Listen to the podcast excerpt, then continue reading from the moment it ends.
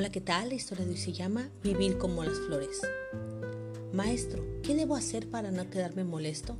Algunas personas hablan demasiado, otras son ignorantes, algunas son indiferentes.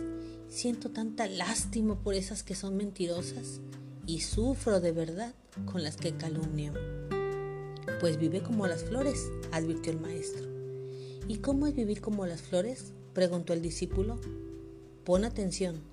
Esas flores, continuó el maestro, señalando unos lirios que crecían en el jardín, ellas nacen en el estiércol, sin embargo, son puras y perfumadas.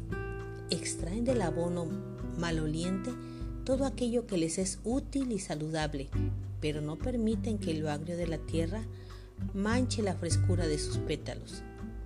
Es justo angustiarse con las propias culpas, pero no es sabio permitir que los vicios de los demás te incomoden. Los defectos de ellos son de ellos, no son tuyos.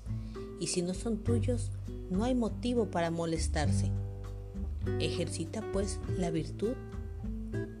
Rechaza todo lo que es malo desde afuera y perfuma la vida de los demás haciendo el bien.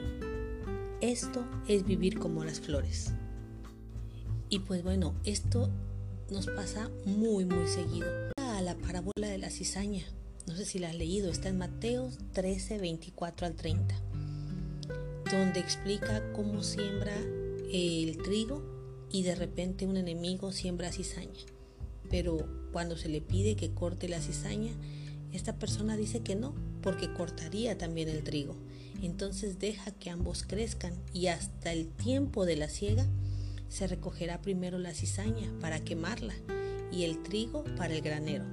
Y así somos nosotros cuando tenemos problemas, cuando sabemos que hay gente envidiosa, calumniadora. Tú déjalas crecer que tarde o temprano Cristo recogerá esa cizaña. Y pues bueno, yo te invito a que leas la parábola y esa es la historia del día de hoy. Que Jehová, Jesús y su Espíritu Santo te bendiga.